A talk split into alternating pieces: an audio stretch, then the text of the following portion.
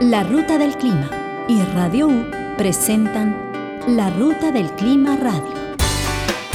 Comunicando ciencia para la toma de decisiones. Incentivando la participación ciudadana. Incidiendo en las políticas públicas. La Ruta del Clima. Acciones de empoderamiento climático. Bienvenidos y bienvenidas a la Ruta del Clima Radio, un programa en donde conversamos sobre cambio climático porque la participación informada es un derecho. Esta mañana vamos a cerrar el especial temático sobre impactos climáticos. Mi nombre es Valeria Román y me acompañan Helen Gutiérrez y Adrián Martínez de la Ruta del Clima. Hoy haremos un balance sobre los impactos del cambio climático en los derechos humanos. Estás escuchando La Ruta del Clima Radio. Si sentís preocupación por el cambio climático, desplazarte a pie, en bus o en bicicleta son acciones que te permiten reducir tu huella de carbono. La Ruta del Clima. Acciones de empoderamiento climático. Bueno, haciendo un resumen sobre lo que hemos tratado en los programas anteriores, les comento que estuvieron con nosotros Shirley Blackshaw, Ronnie Hernández y Maricruz Madrigal de la Cruz Roja costarricense. Y también estuvimos con Mónica Vargas de la Municipalidad de Parrita. En el primer programa, Mónica y Ronnie nos comentaron cómo la municipalidad salió con la Cruz Roja para estudiar y atender los impactos de las olas de calor que vivió Parrita. Descubrieron no solo que se está afectando la pesca y el turismo, sino también los agricultores están empezando a diversificar sus cultivos para poder tener una cosecha sin que los afecte las fluctuaciones de la temperatura y las lluvias.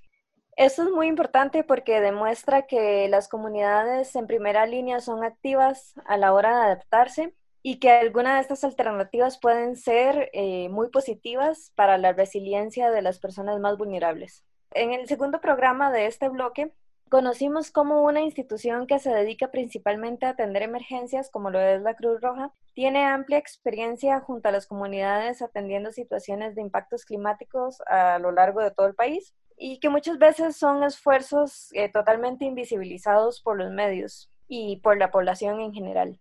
Además, vimos que la línea de acción del área de cambio climático de la Cruz Roja ha venido ayudando a posicionar el tema a lo interno de, de, la misma institución. Esto es importante porque la Cruz Roja, el gobierno y las comunidades deben estar preparadas para un eventual aumento, frecuencia y gravedad de sequías, inundaciones, eh, tormentas, y todo este tipo de, fenómenos que, pueden estar asociados al cambio climático. Bueno, yo creo que lo que mencionas es muy interesante porque una de las grandes necesidades que, que tenemos en Costa Rica y que tienen a nivel, digamos, municipal de todas nuestras comunidades es que las instituciones empiecen a ver el cambio climático y muchas ya lo hacen como un tema interinstitucional, un tema transversal, que tiene que verse desde el punto de vista del desarrollo, pero también el punto de vista de la gestión del riesgo.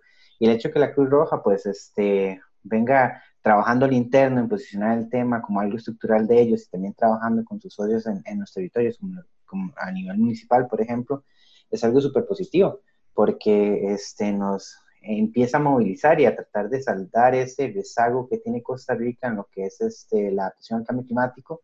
Y no solo eso, sino también y pues, lo que podemos hacer por los daños y pérdidas que de por sí vamos a tener por los impactos que no nos podemos adaptar, que lastimosamente en nuestra región y en nuestro país es uno de los lugares donde a raíz por las vulnerabilidades que ya tenemos, socioeconómicas y demás, que se va a ver muy impactado por el cambio climático de manera negativa, y en especial para las comunidades o, las poblaciones este, más vulnerables.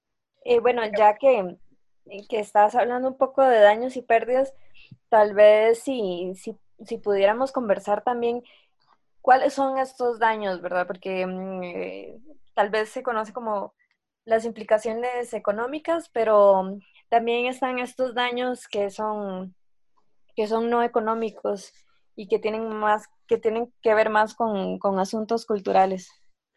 Bueno, sí, yo creo que en eso este, hay, hay, hay, tal vez lo primero que hay que hacer es hablar sobre qué son daños y pérdidas. Y para, si nos imaginamos el cambio climático como esta amenaza externa que creada por, por nuestras acciones como personas, ah, que viene modificando los ecosistemas, los ciclos de, de la naturaleza, pues viene a presionar nuestro territorio. Lo podemos ver a nivel nacional, lo podemos ver a nivel comunitario y pues viene a sumarse a, diferentes amenazas que ya estaban o algunas veces viene a exacerbar algunas de esas amenazas, por ejemplo, a hacer este, las inundaciones más seguidas o más intensas o las sequías más, las sequías más prolongadas o, este, por ejemplo, a enfermedades de vectores tal vez más presentes o con, más fuerza.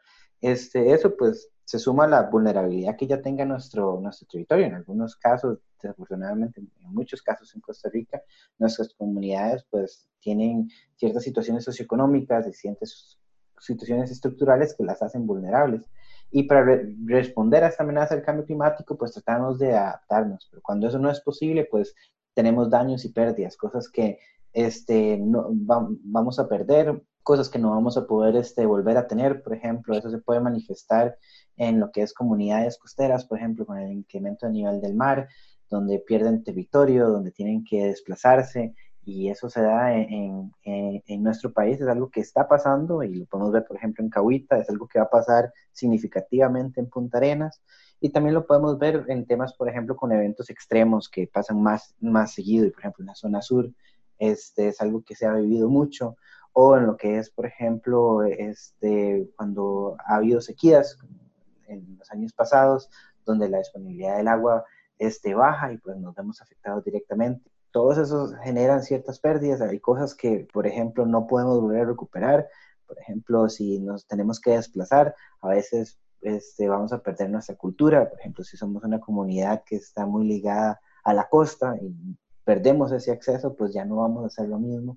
O podemos perder hasta nuestro idioma, por ejemplo, en el caso de, islas o, o, tal vez este, comunidades indígenas, es algo que se puede dar si tienen que emigrar forzosamente. Estás escuchando La Ruta del Clima Radio. Por una nueva gobernanza climática. Comunicando ciencia para la toma de decisiones. Generando conciencia para las transformaciones necesarias. La Ruta del Clima.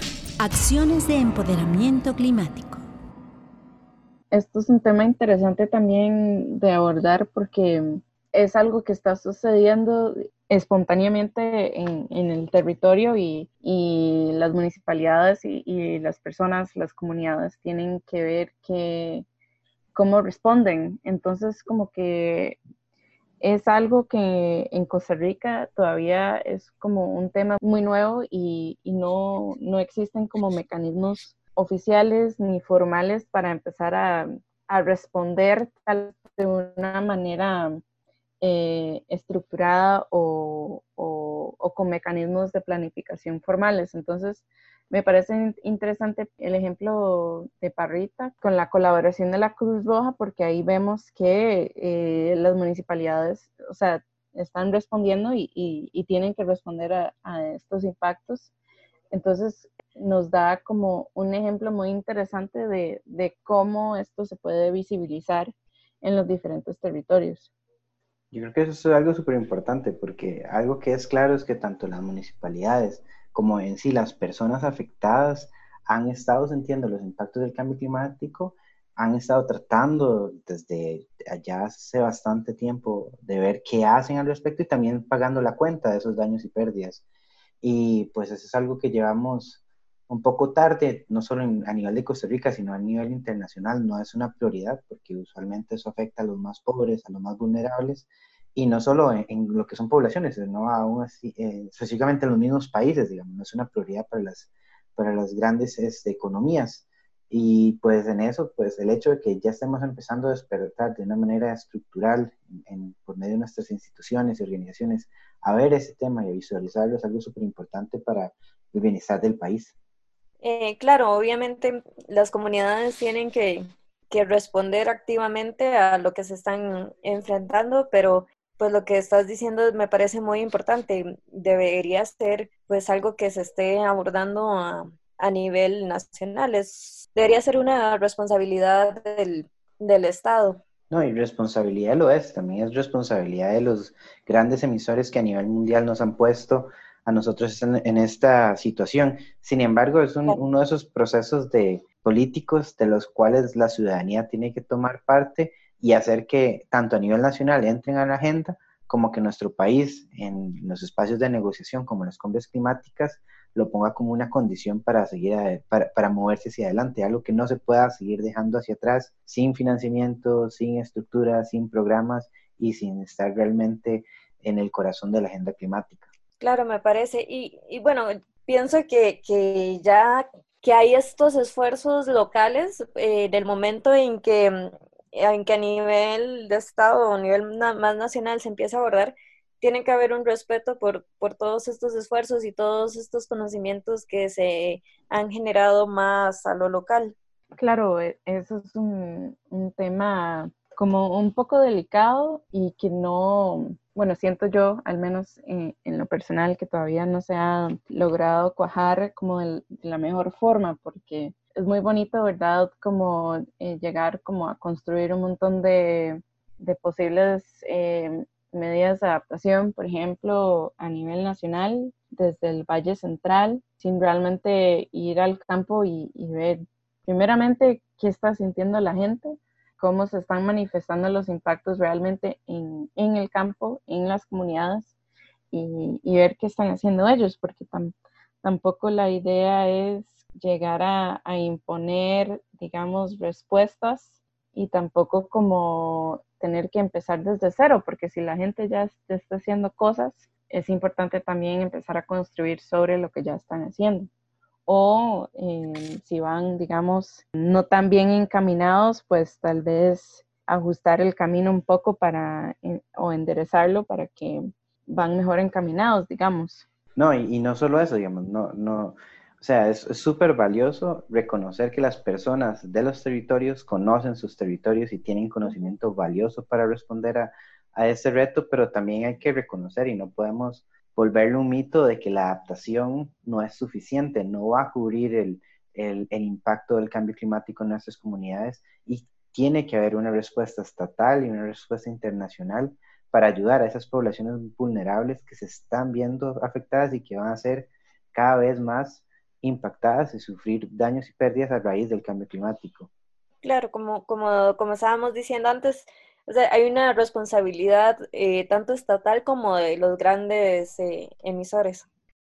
Como decíamos antes, hay una responsabilidad por parte del Estado y por parte también de los grandes emisores. Y bueno, para dar cuenta sobre todo esto de lo que hemos hablado, la Ruta de Clima presentó un informe frente a la, Corte Interamericana de Derechos Humanos, eh, un informe del cual estaremos conversando un poco después de la pausa.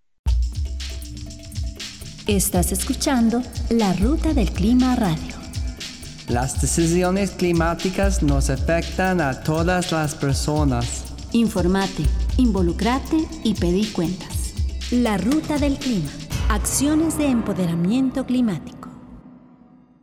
En el programa de hoy sobre impactos del cambio climático en los derechos humanos, eh, les, les contaremos sobre el informe Cambio Climático y Derechos de Grupos Vulnerables en las Américas, que fue presentado ante la Comisión Interamericana de Derechos Humanos.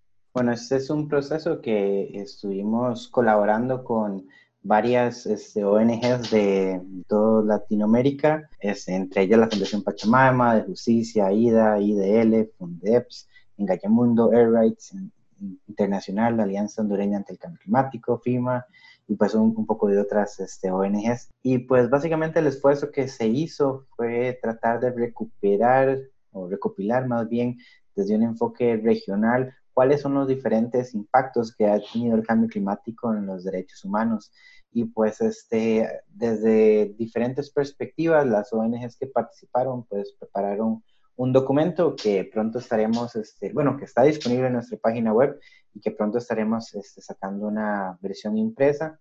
Y pues este documento este, sirvió como base para una audiencia que tuvimos en la Comisión Interamericana en Washington, donde se este, impulsó a que la Comisión viera con mayor fuerza el tema de derechos humanos y los impactos que tiene el cambio climático en estos y pues este, tomara esto, digamos, ya, ya la Corte, igual la Corte Interamericana, ha venido desarrollando este tema bastante en, en sus razonamientos, pero queríamos que la comisión este, tuviera un, un, rol tal vez más activo en visualizar cómo el cambio climático afecta nuestros, nuestros derechos.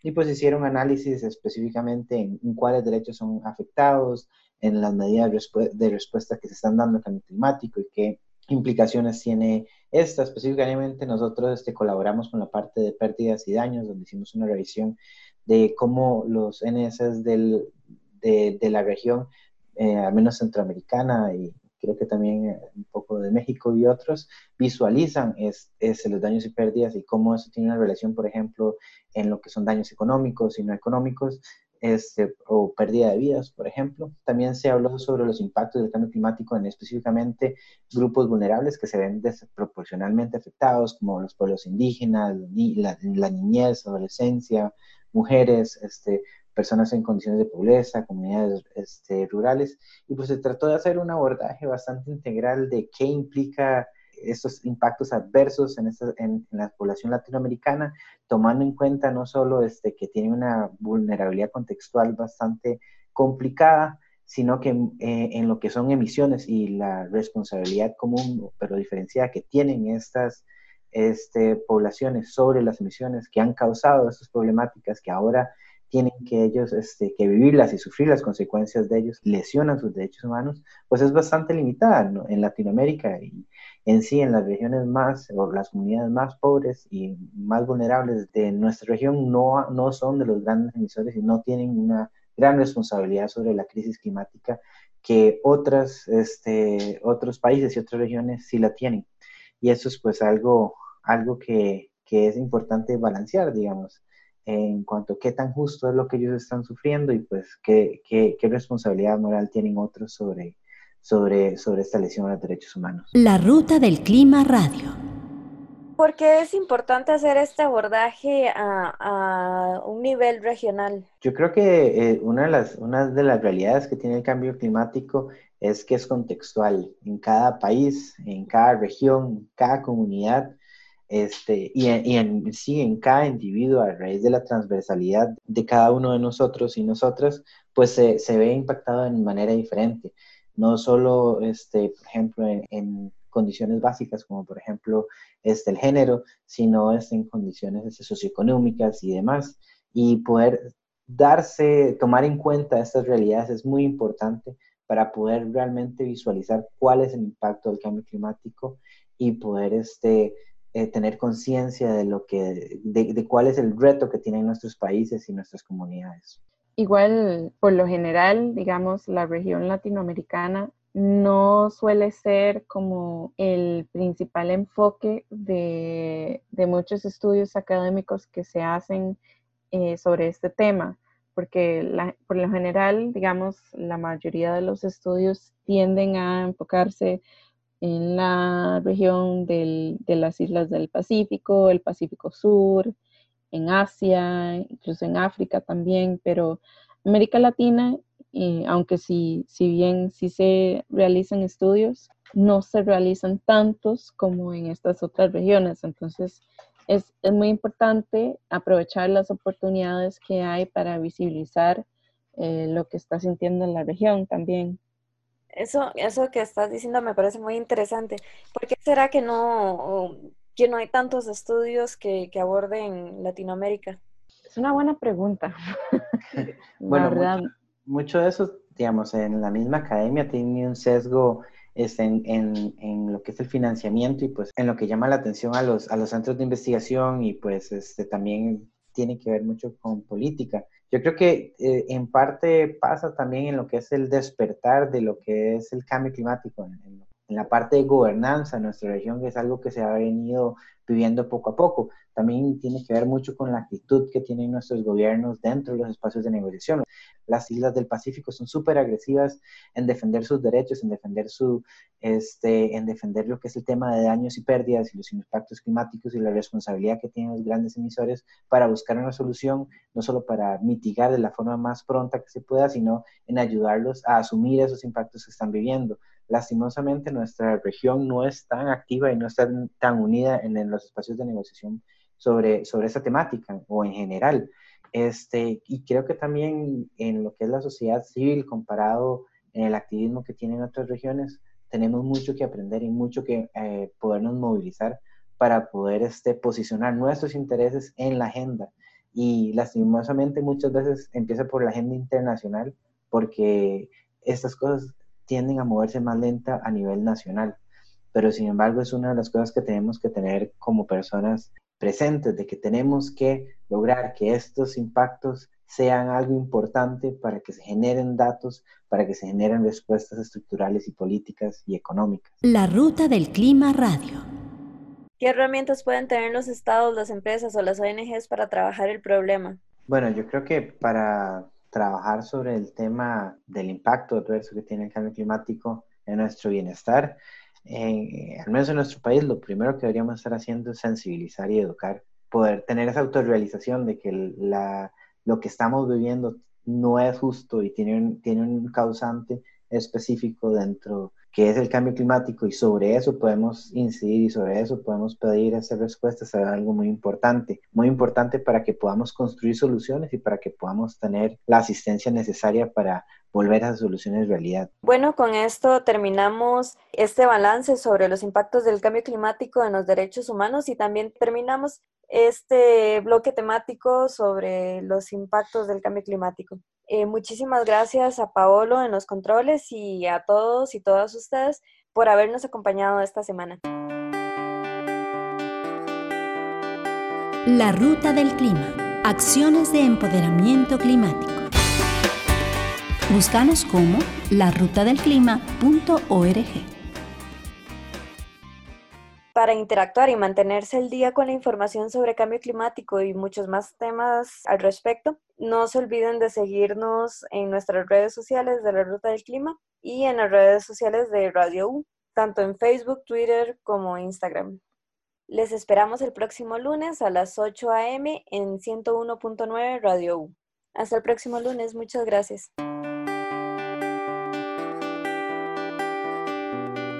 Esto fue la Ruta del Clima Radio. Apertura hacia la información climática. Generando conciencia para las transformaciones necesarias. Promoviendo el desarrollo sostenible. Te esperamos todos los lunes a las 8 de la mañana por Radio U 101.9.